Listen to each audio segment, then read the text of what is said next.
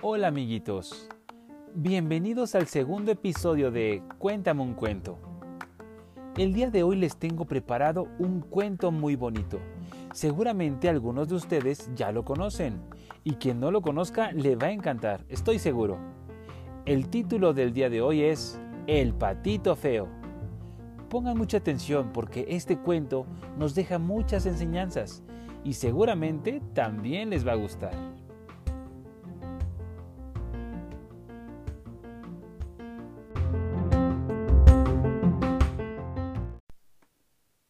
El patito feo. Qué hermoso estaba el campo. Reinaba el verano y las rubias y doradas mieses contrastaban con la verde avena y con los prados de un verde más oscuro, cubiertos de montones de flores que perfumaban el ambiente. Habían muchas bandadas de cigüeñas cruzando la campiña erguidas sobre sus ojos y prolongados zancos, cuchicheando confusamente el antiguo idioma egipcio de los faraones. Ellas son las únicas que lo conocen con pureza.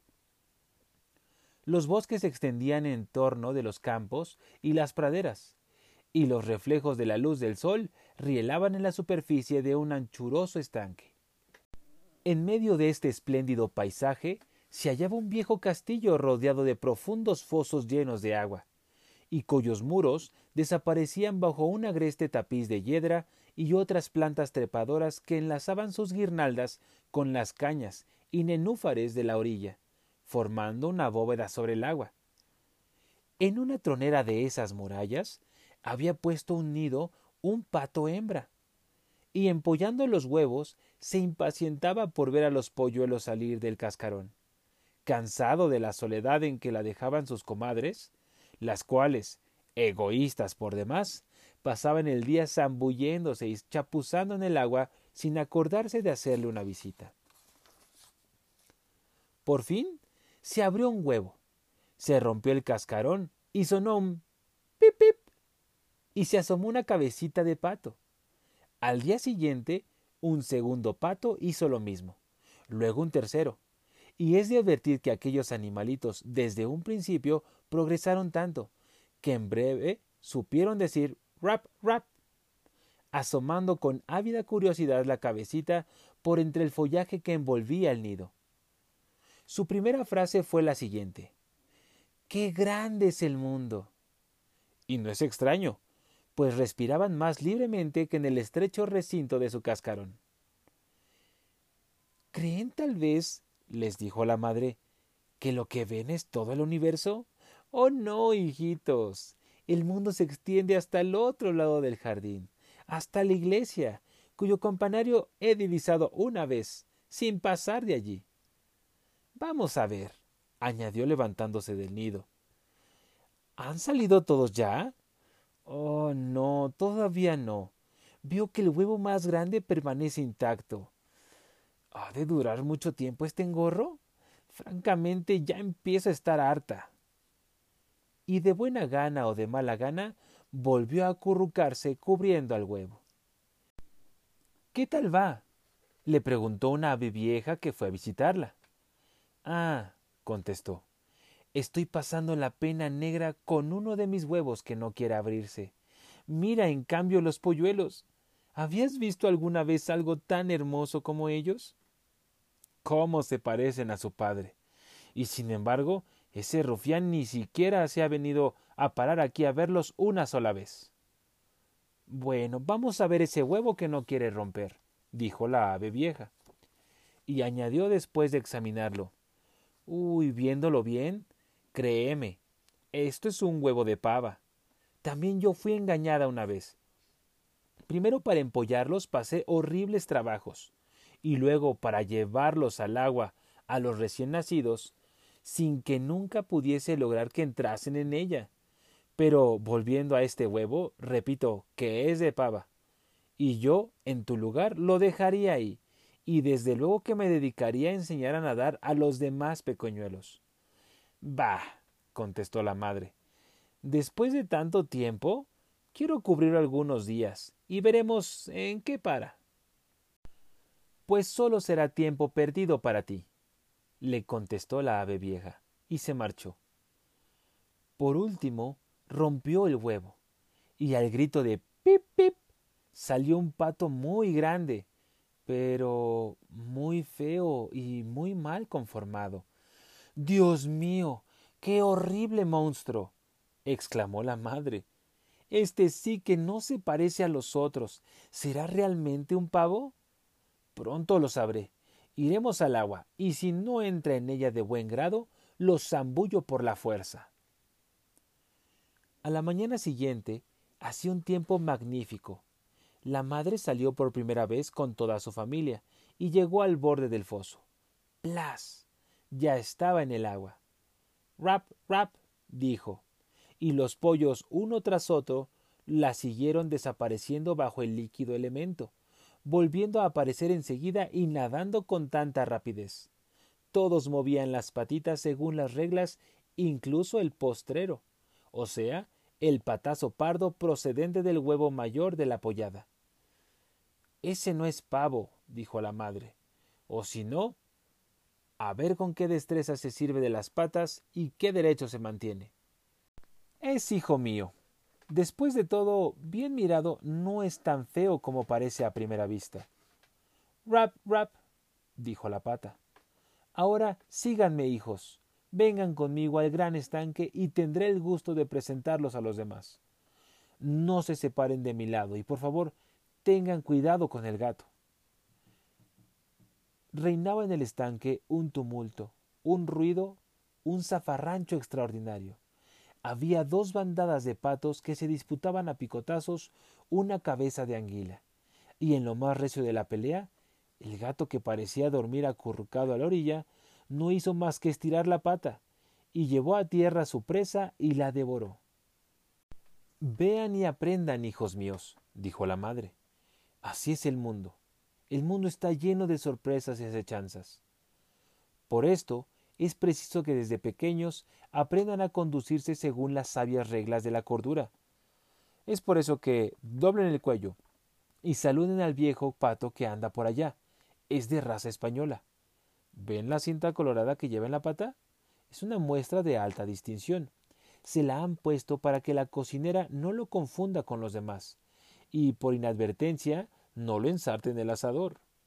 Ahora, ensayen a decir rap rap a coro y no metan los pies hacia adentro, que esto es de mal gusto. Échenlos hacia afuera, como yo. Los polluelos obedecían fielmente los mandatos maternales, pero por mucho que se esmerasen en distinguirse por su actitud y por su porte, los demás patos les miraban de reojo y refunfuñaban diciendo en voz alta Vaya, una nueva pollada todavía. Como si por lo que nos dan de comer no fuésemos ya bastantes. Ah, fe mía, que esto pasa de castaño oscuro, dijo un pato joven y ardoroso. Al percibirse del pollo feo añadió ¿Habéis visto qué tipo? A este sí que no lo podemos admitir y acechándosele encima, empezó a darle picotazos en el pescuezo. Bribón. le gritó la madre. Déjalo, que el pobrecito no hace daño a nadie. Es cierto, contestó el agresor. Para su edad es demasiado grande y además tan feo que deshonra nuestra casa. En esto se había ido acercando el pato español de la cinta roja, y no pudo menos de dominar el porte y los modales de la pollada. Pero, añadió fijándose en el pato feo, lástima que forme entre los demás que son muy lindos esa especie de monstruo, cuyas plumas son de un color detestable. Verdaderamente, contestó la madre. No se distingue por su figura, pero es muy buen chico. Tiene un carácter afable, y nada mucho mejor que los restantes. Creo que con el tiempo se pulirá, supuesto que su deformidad depende de haber permanecido en el huevo demasiado tiempo. Y por otra parte, añadió alisándole cariñosamente el plumaje con el pico, pues lo tenía erizado y descompuesto a causa de la solemne sobarbada que el pequeño había recibido. Es un macho, y en este concepto la hermosura es lo de menos. Si tú lo dices, enhorabuena, repuso el pato español. De todos modos, los demás son muy gallardos. Bienvenidos sean todos. Únicamente debo advertirles que si encuentran alguna golosina, como por ejemplo una cabeza de anguila, no se olviden en traérmela. Al fin y al cabo, yo soy el jefe del estanque y quiero que se me respete. La nueva pollada fue muy bien acogida por la bandada, excepto empero el patito feo que se vio perseguido, maltratado y mordido sin cesar. Las pollas se reían de él y lo encontraban ridículo. Había en el corral un pavo que solía pasarse ahuecándose como si fuera dueño de todo el universo. Y al ver al pobre patito, se hinchó como la vela de un buque impelido por el viento, y corrió furioso contra el pobre animal. El pato, acosado de cerca, se arrojó al estanque, con lo que el pavo tuvo que quedarse en la orilla, y empezó a echar terribles glu glu, volviéndose rojo de ira. El pato no gozaba de un instante de reposo. No sólo lo zarandeaban continuamente durante el día, sino que hasta de noche el recuerdo de tantas picardías no le dejaban cerrar los ojos. Sus penas iban en aumento día con día, pues hasta sus hermanos de la pollada se mofaban de él, diciendo Que te atrape el gato, horrible criatura que nos avergüenzas.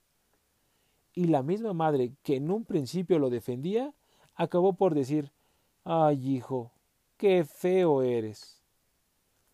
Todos le llenaban de picotazos y le insultaban. Incluso la mujer encargada de repartirles la comida, la cual solía rechazarlo con el pie cada vez que el desgraciado animal se le acercaba deseoso de pillar un mísero resto de comida. Por fin no pudo aguantar más y tomó vuelo por encima del seto. Pasó jardines y campos. Los pajarillos que estaban en los brazos huían espantados al oír el extraño rumor de sus alas, todavía torpes e inexpertas. Se espantan porque soy feo, decía el pobre pato, cerrando los ojos para no ver el desastroso efecto que su aparición producía por doquier. Y volando y alejándose cada vez más de los lugares de su nacimiento, llegó al gran pantano en donde habitaban los ánades silvestres. Hizo alto en aquel sitio, pasando la noche entre juncos, por todo extremo triste y cansado. Al día siguiente, al amanecer, acudieron ánades silvestres de todos lados, contemplando con curiosidad al recién llegado. ¿De dónde vienes? Le preguntaron. ¿A qué casta perteneces? y el pato hacía saludos a todo el mundo con aquel embarazo propio de un ser que se avergüenza de su mala figura. Puedes envanecerte de ser horriblemente feo, añadieron los ánades silvestres, pero no importa, mientras no te hayas metido en la cabeza la idea de casarte con alguna de nuestras hijas. ¿Cómo había de pensar en casarse el pobrecito, que no quería más que un poco de tolerancia? para buscarse el sustento en el lodo y dormir tranquilo entre las cañas. Así permaneció algunos días, hasta que de repente se le presentaron dos ansarones silvestres, procedentes de lejanas tierras, de los países del norte, pues eran jóvenes, y la juventud es animosa, y no ceja nunca ante los peligros. Hola, compañero, le dijeron. Tienes una figura tan grotesca y divertida que de buen grado te admitiríamos en nuestra compañía, y serías como nosotros, una ave de paso. Venga, decídete. En el pantano más próximo hay algunos gansos silvestres muy agradables, entre ellos varias hembras, que como no han visto mundo, no se preocupan mucho en materia de hermosura. Ven con nosotros y tal vez, a pesar de lo feo que estás, encontrarías novia. De repente se oyó un pef, paf y los dos ansarones cayeron muertos en el agua. ¡Pef! ¡Paf! se oyó nuevamente, y grandes bandadas de aves acuáticas se elevaron desde los cañaverales, huyendo en todas direcciones. Era una gran cacería. Resonaba el estrépito de los disparos, y mientras los cazadores llegaban a la orilla de la laguna, y algunos se encaramaban a las ramas de los sauces y álamos que se proyectaban sobre el agua. El humo azulado de la pólvora se cernía en el espacio, y los perros corrían por todos lados y flas, flas, se arrojaban al agua, tronchando y doblando juncos y cañas, acercándose al escondite del desventurado pato. Qué terribles angustias pasó en aquellos breves momentos. Pues salir al encoger la cabeza y ocultarla bajo el ala, para perder de vista aquel cuadro de horrores, vio a su lado un enorme perro, con los ojos centellantes, la boca abierta, la lengua afuera y las quijadas armadas de formidables colmillos. Examinó al pato, le osmió, rechinó los dientes y. ¡Flos! ¡Flos! Volvió la espalda, yéndose, sin tocarle, en busca de una presa menos indigna. Alabado sea Dios, dijo el pato, recobrando la serenidad. Me ha encontrado demasiado feo y le he producido repugnancia. Es la primera vez que lo feo que estoy me sirve de algo. Y se enmarañó en lo más espeso de los juncales, en tanto que el plomo hendía el aire silbando y las detonaciones se sucedían sin descanso. La broma duró todo el día, pero por fin los cazadores tocaron retirada y aún el pobre pato permaneció algunas horas sin moverse, hasta que después de tomar mil precauciones salió del agua y a toda prisa atravesó campos y prados, afrontando una tormenta que no le permitía avanzar con la precipitación que hubiera deseado, sin que por eso buscase abrigo ni suspendiera su marcha, deseoso de alejarse cuanto antes del maldito pantano. Al anochecer llegó una pequeña y miserable choza campestre, tan vieja y arruinada que no sabiendo por qué lado caerse se mantenía en pie. El viento soplaba con tal fuerza alrededor del fugitivo que para no caer derribado le fue preciso resguardarse al abrigo de la choza.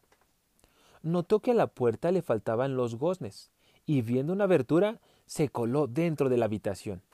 Vivía en aquella choza una vieja con su gato y una gallina.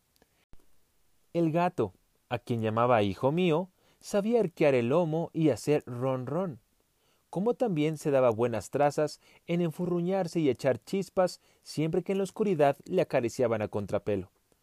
En cuanto a la gallina, tenía muy cortas las piernas, pero ponía huevos excelentes y la buena mujer la quería como una hija. Hasta el amanecer no notaron la presencia del intruso, y el gato empezó a gruñir y la gallina a cacaraquear. ¿Qué tenemos? preguntó la vieja mirando a su alrededor. Y al percibir al fugitivo acurrucado en un rincón, lo tomó por hembra y exclamó ¡Qué suerte! Voy a tener huevos de pato y los haré empollar. Con esta idea le dio la más fina de las atenciones al recién llegado. Le alimentó bien y fueron aquellos los primeros momentos felices de su vida. Pero después de tres semanas cuando notó la mujer que los huevos no venían, volvieron a empezar las tribulaciones para el pobre patito. La gallina era la señora de la casa, y al hablar decía siempre nosotros y los otros, entendiéndose por nosotros ella, la vieja y el gato, y por los otros el resto del universo que en su concepto estaba muy por debajo de los tres. El pato se permitió manifestar su opinión contraria, y encolerizada, la gallina le preguntó mm, ¿Sabes poner huevos? El pato contestó No. Entonces, punto en boca, que al fin y al cabo no eres nadie en este mundo. Y ahora el gato le preguntó a su vez ¿Sabes arquear el lomo, hacer ronrón y echar chispas? No. Entonces, ¿con qué derecho quieres tener opinión propia? Conténtate con escuchar a las gentes razonables y no chistes. Y el pobre pato no tuvo más remedio que callarse, acurrucándose tristemente en un rincón. Volvía a ser desgraciado. Pero un aire fresco y la luz del sol penetraron en la habitación y sintiendo irresistibles deseos de nadar, lo consultó con la gallina. Efecto de la ociosidad, dijo ésta con desdén. Naturalmente, como nada tienes que hacer, te saltan esas ideas estrafalarias. Ya verás. Pon huevos o haz ronrón y se te va a pasar. Es sin embargo tan agradable tirarse al agua, sumergir en ella la cabeza y zambullirse hasta el fondo. Yo creo, repuso la gallina, que has perdido el juicio. Anda, pregúntale al gato, que es el ser más razonable que conozco. Si a él le gusta eso de meterse en el agua, y no he de decirte lo que yo opino en particular. Pero pregúntalo a los demás, a nuestra ama, por ejemplo. Nadie tiene más experiencia. Pregúntale y te dirá si le vendría bien eso de chapuzar en el agua todo el día. Ay, veo que no me comprendes. Se atrevió a balbucear el pato. ¿Que no te comprendo? Pues qué, ¿te has figurado ser más sabio que el gato y nuestra ama? Y cuenta que no quiero hablar de mí. Vaya, muchacho, repórtate y no seas vanidoso. Si no procuras aplacar tu orgullo, Dios te ha traído a una casa muy bien abrigada, y que gozas de una compañía de la cual podrías sacar gran partido. Para instruirte un poco, yo, por mi parte, me ofrezco a pulir tu inteligencia, pues te quiero bien. Y si te canto verdades algún tanto amargas, es porque en eso precisamente se conocen a los buenos amigos. En el mundo no cabe hacer más que dos cosas de provecho, poner huevos y hacer ron ron. Procura aprender cualquiera de las dos cosas. Creo que lo mejor será que me vaya a dar un poco, una vuelta, por el mundo para despabilarme un poco. En efecto, le contestó la gallina, un viaje no te sentará mal, pues veo que eres muy palurdo. Y es por eso que el patito se fue, llegando a otro pantano solitario, por donde se dio a nadar a su sabor, yendo y volviendo, zambulléndose y remojándose, y procurando olvidar en estos ejercicios las impertinencias de la gallina. Se vino el otoño. Las hojas de los árboles se pusieron amarillas, se secaron, y el viento se las llevó formando con ellas remolinos en el aire. Llegó el invierno, espesas nubes preñadas de nieve tapando el sol, y bandadas de cuervos, acosados por el frío, graznaban cruzando el espacio. Así, con un tiempo tan malo, pasó el pobre pato enormes tribulaciones. Una tarde tuvo, no obstante, un momento de felicidad. Había hecho un día magnífico. El sol tocaba su ocaso envuelto entre soberbios arreboles, de un color rojo incandescente. De súbito pasó una bandada de aves grandes y soberbias. Eran de una blancura deslumbradora. Tenían el cuello largo y flexible y lo doblaban graciosamente. Eran cisnes, exhalaron un grito espacial, desplegaron sus anchas alas y tomaron vuelo hacia los países cálidos del mediodía. Iban remontando el espacio, subiendo siempre, y el patito feo experimentaba al verlos una sensación desconocida. Se revolvió en el agua, extendió el cuello hacia los viajeros y emitió un grito tan singular, tan penetrante que se dio miedo a sí mismo. Oh, cómo quería aquellas aves hermosas, sin conocerlas, ni saber siquiera a dónde se dirigían.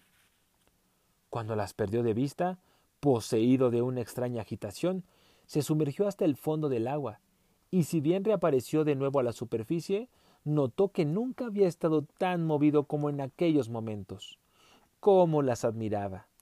Y sin embargo no sentía el menor asomo de envidia. El pobrecito pato que se había dado por dichoso si los patos hubiesen querido tolerarle en su compañía, teníase por la más repugnante de las criaturas. Y el invierno era cada vez más crudo. Iban helándose los estanques, y el pato nadaba sin cesar, agitaba sus remos de día y de noche, para evitar que el hielo se cuajase en su alrededor. Pero a pesar de su incesante trabajo, el círculo en que se agitaba iba cerrándose cada vez más, hasta que por fin una noche, rendido de fatiga, se entorpecieron sus miembros y se quedó pegado en el hielo. A la mañana siguiente pasaba un campesino por la orilla, le vio en aquel estado y rompió el hielo golpeándolo con los suecos. Se llevó el pato a su casa, entregándolo a su mujer. El calor le volvió a la vida. Los niños quisieron jugar con él, pero receloso al recuerdo de las injurias de que había sido objeto, se figuró que iban a maltratarle, y huyendo despavoridamente cayó en el caldero de leche, derribándolo. La mujer enfurecida cogió las tenazas, y el pato corriendo de un lado a otro se metió en un barril de harina, levantando nubes de polvo, con lo que se prolongó la escena largo rato. La mujer y los niños riendo y gritando le acosaban por todos lados, hasta que una ráfaga de viento abrió la puerta y el pobre animal pudo escabullirse y ocultarse en unos haces de ramaje. Sería muy triste contar todas las miserias y trabajos que tuvo que soportar durante aquel crudo invierno. Pero reapareció el sol, cantó la londra y brilló la primavera tan hermosa, cuando el invierno había sido horrible. En tanto el pato había crecido mucho, sus alas eran robustas, y sin darse cuenta, un día se elevó en los aires, alcanzando una altura que nunca había imaginado. Después de hender el espacio a su sabor, bajó a tierra y se encontró en medio de un hermoso parque, lleno de saucos y muchas flores. Y entre flores y arbustos serpenteaba un límpido arroyo que iba a desembocar en un grandioso estanque rodeado de césped. Qué bello era aquel sitio, con sus sombrías frescas y regaladas. De pronto el patio vio tres hermosos cisnes meciéndose en el lago. Qué soberbias aves, dijo él y con qué rapidez surcaban el agua, en tanto que el céfiro hincha sus alas desplegadas, como las velas de un buque. Al verles, el pato se sintió dominado por dulce melancolía y se dijo No hay más. Quiero ir con ellos, con esas aves regias. Quiero admirarles de cerca. Sé que me matarán y la razón les sobra por lo feo que soy. Pero, como feo soy, no tengo derecho a acercarme. Pero me es igual. Prefiero morir a sus golpes que verme maltratado por mis hermanos, menospreciado por las gallinas y rechazado por todo el mundo. Y echando pecho al agua, se puso a nadar corriendo al encuentro de los cisnes, y estos por su parte, en cuando le vieron, se precipitaron hacia él batiendo las alas. Ya sé que me van a matar, dijo el pobre animal, e inclinó la cabeza hacia la superficie del agua, esperando la muerte. Pero ¿qué vio en el espejo que formaba el agua transparente? Su propia imagen, que ya no era como antes, la de un ave mal conformada, de un color pardo, sucio, feo y repugnante, sino la de un precioso cisne. ¿Qué importa haber sido empollado por un pato, habiendo salido de un huevo de cisne? Al fin y al cabo, la raza prevalece siempre y un día u otro se revela. Lejos de sentir el joven cisne sus antiguas penas y desventuras, por el contrario, contribuyeron éstas a hacerle más sabrosa la felicidad que le embargaba, sobre todo al ver a los cisnes que le rodeaban con mucho interés y le acariciaban blandamente con sus picos. Algunos niños se acercaron al estanque a echar pan y verdura a los cisnes, y el más pequeño gritó ¡Hay otro nuevo! Sí, sí, es verdad, exclamaron los demás, saltando y dando palmadas de contentos. Después corrieron a llevar la noticia a sus padres y volvieron al estanque trayendo pasteles y otras golosinas para obsequiar al recién llegado. Qué guapo es, qué gallardo, qué gracioso, es el más bonito de todos. El cisne se sentía confuso y avergonzado, y en vez de pavonearse lleno de soberbia como tantos que se elevan desde la nada, ocultó la cabeza bajo el ala, pensando en las crueles e inicuas persecuciones que había tenido que sufrir antes de oírse llamar la más hermosa de aquellas magníficas aves. Y ahora pensar que iba a reinar con ellas en aquel encantador estanque rodeado de deliciosos bosquecillos. El pato irguió su cuello gracioso y flexible, levantó sus alas por entre las cuales zumbó la brisa, y se deslizó con elegante abandono por la superficie de las aguas, exclamando interiormente lleno de alegría. ¿Cómo podía imaginar tanta felicidad? Ni aun en sueños, en aquellos tiempos en que no era más que el pobre patito feo.